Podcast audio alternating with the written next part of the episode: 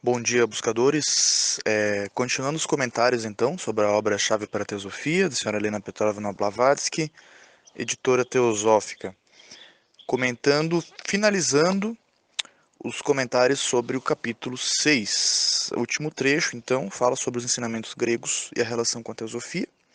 Começa na página 92 e termina na página 95.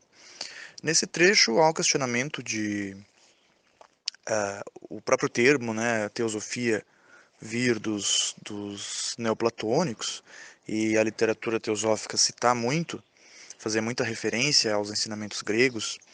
Uh, então é questionado sobre por que, que os estudiosos da filosofia grega não chegam a essas mesmas conclusões que os teósofos sobre os ensinamentos. Ah, o que é respondido, né, que o problema é a, é a maneira como se interpreta os ensinamentos gregos. A gente sabe que muitos estudiosos da filosofia grega dizem que a, a filosofia acadêmica não passa de uma nota de rodapé da obra de Platão. Por quê? Porque considera somente algumas passagens, levando a sério né, algumas passagens da, da, da obra de Platão, enquanto outras parece que ignora completamente. Parece que era o caso na época do século XIX e não me parece que tenha mudado tanto nesse sentido. Eu, quando estudo né, Platão e esses outros autores, também os, os, os pré-socráticos, é, me parece realmente que a academia ela ignora muita coisa. Né? A literatura teosófica, por exemplo, fala sobre Atlântida e essas civilizações antigas, sendo que o relato mais antigo que nós temos sobre esse assunto vem justamente de Platão né, que falou da, do fundamento da última, da última ilha de Atlântida 10 mil anos antes do tempo dele, ou seja, mais ou menos 12 mil anos atrás, que vai de encontro que a literatura teosófica descreve. Mas esse é só um exemplo. Né? Platão acreditava no mundo das ideias, é, acreditava né, que nós trazíamos uma certa uh, recordação desses mundos superiores, quando vivíamos nesses mundos superiores. E, e chegamos aqui, a gente é como se sofrêssemos de uma certa amnésia, mas sobrevive uma, uma, um tipo de quase recordar, né, que ele chamava de remanescência. É só para citar alguns exemplos, então, do quanto a literatura teosófica, se, se bem entendida, vai de acordo com a filosofia grega se também bem entendida e estudada a fundo, né? não só de maneira superficial, considerando algumas ideias e ignorando outras ideias dos antigos filósofos gregos. Né? Basta lembrar que muitas das, das práticas e hábitos dos, das antigas escolas gregas, ela se assemelha muito né, a, a, a, por exemplo, a escola esotérica da própria sociedade teosófica. Né? Então, se a gente pega a escola pitagórica, era obrigatoriamente é, os, os, membros né, eram obriga obrigados a, a seguirem a prática do vegetarianismo. O mesmo acontece na escola esotérica da sociedade teosófica. Então, são algumas semelhanças que a gente encontra, nos demonstrando que esses antigos filósofos gregos certamente também tiveram acesso né, às escolas de mistério da, da sua época. É, Nesse trecho também é comentado, né, então, que os gregos falavam da divisão do ser humano em três e que a literatura teosófica, então, ela divide em sete princípios. Então, ela vai, ela vai é, desmembrando mais esses princípios. Embora é, me parece, né, que essas questões são um pouco é, interpretação mesmo. Por exemplo, nos primórdios da sociedade teosófica, o, grande Brahmani, o Subarol, né, que era uh, um dos grandes teósofos lá dos primeiros tempos, ele também não aceitava essa divisão septenária, ele dividia, se não me engano, em cinco princípios do ser humano. Né? Por quê? Porque alguns princípios eles atuam em conjunto. Né? Realmente me parece que essa divisão septenária é a mais didaticamente a mais coerente né? e a que mais nos ajuda a entender os princípios do ser humano de maneira mais detalhada.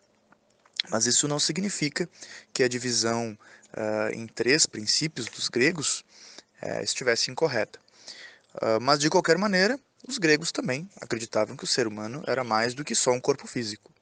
Né? O, o, que é o conceito da, da, da, ciência acadêmica, era da ciência acadêmica no século XIX e continua sendo né, o que está em vogue. É interessante, então, que é, é descrito aqui de maneira um pouco alegórica essa questão dos três princípios na filosofia grega. Então, que a terra nos deu o corpo, a lua a alma e o sol o entendimento para a geração do homem. Né? Lembrando que na literatura teosófica a gente estuda que o sol seria a fonte de toda a consciência, né? de toda a humanidade. Então o sol teria nos dado a consciência, a lua a, a alma, né? ou o nosso lado emocional, né? enquanto o sol nos dá a razão, e a terra nos dá o corpo, nos dá a forma, nos dá o molde. Né? É o barro do qual né, Deus sopra a alma. Então, fazendo uma alegoria né, aos, aos criadores né, da espécie humana, uh, que não seria né, o Deus absoluto, mas seria é, algo que nós poderíamos chamar de deuses. Uh, nesse trecho também é falado também um pouco dos estados pós-mortem.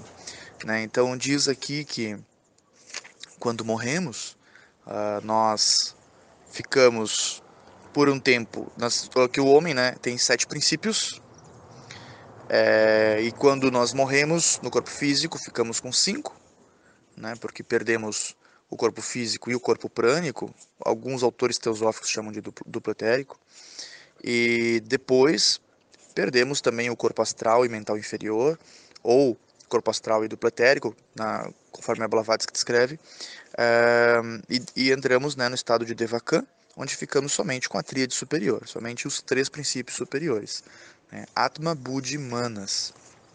Então, se nós formos ver, né, há realmente três estágios de onde a consciência é, habita. Então, nós temos esse estado físico, logo após a morte temos o Kama Louca, como é descrito aqui, né? Aqui é descrito como um terreno intermediário entre a Terra e a Lua, e isso seria um estado intermediário, poderia ser feita uma analogia com o purgatório na literatura cristã. Então, esse estado, ele, o tempo que a gente fica nele varia de pessoa para pessoa, conforme seu estado, estado evolutivo e o tempo que ela demora para se desapegar.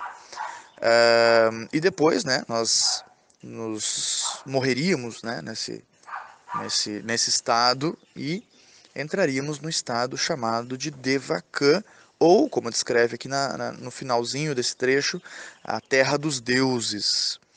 Lembrando que Deva é aquilo que é, provavelmente é a origem da palavra Deus, deuses, né?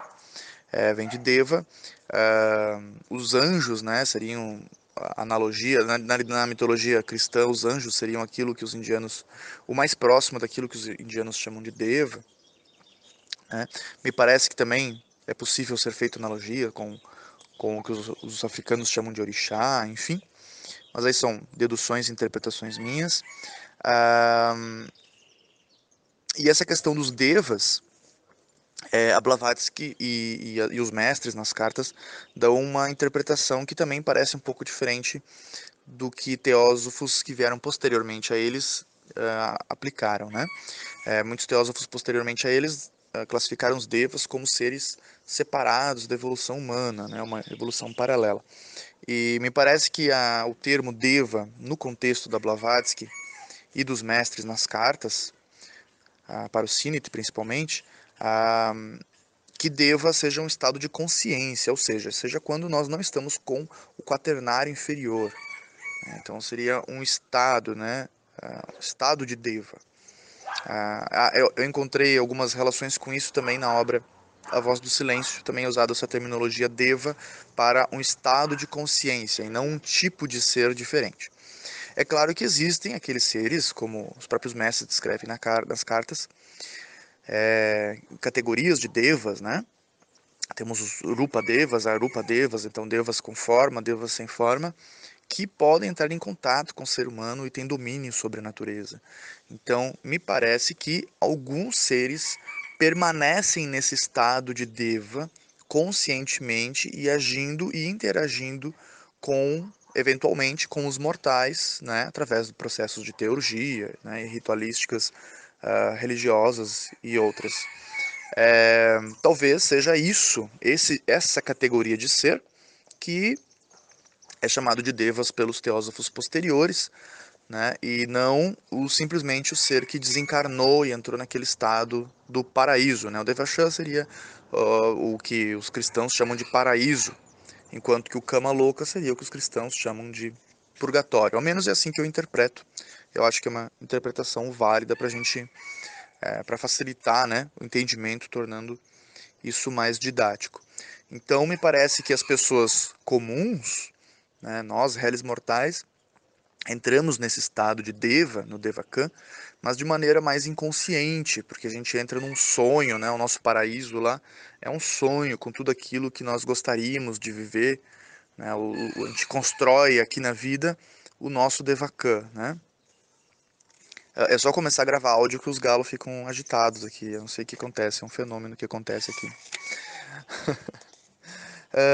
deixa eu ver se eu esqueci de comentar alguma coisa acho que seria mais ou menos isso. Esse é um trecho curto, né? São só três páginas aqui. E com isso nós conseguimos finalizar então os comentários sobre o capítulo 6. Em breve iniciaremos então o capítulo 7, que descreve aí sim mais detalhadamente os vários estados pós-mortem. Fraterno abraço a todos e até a próxima.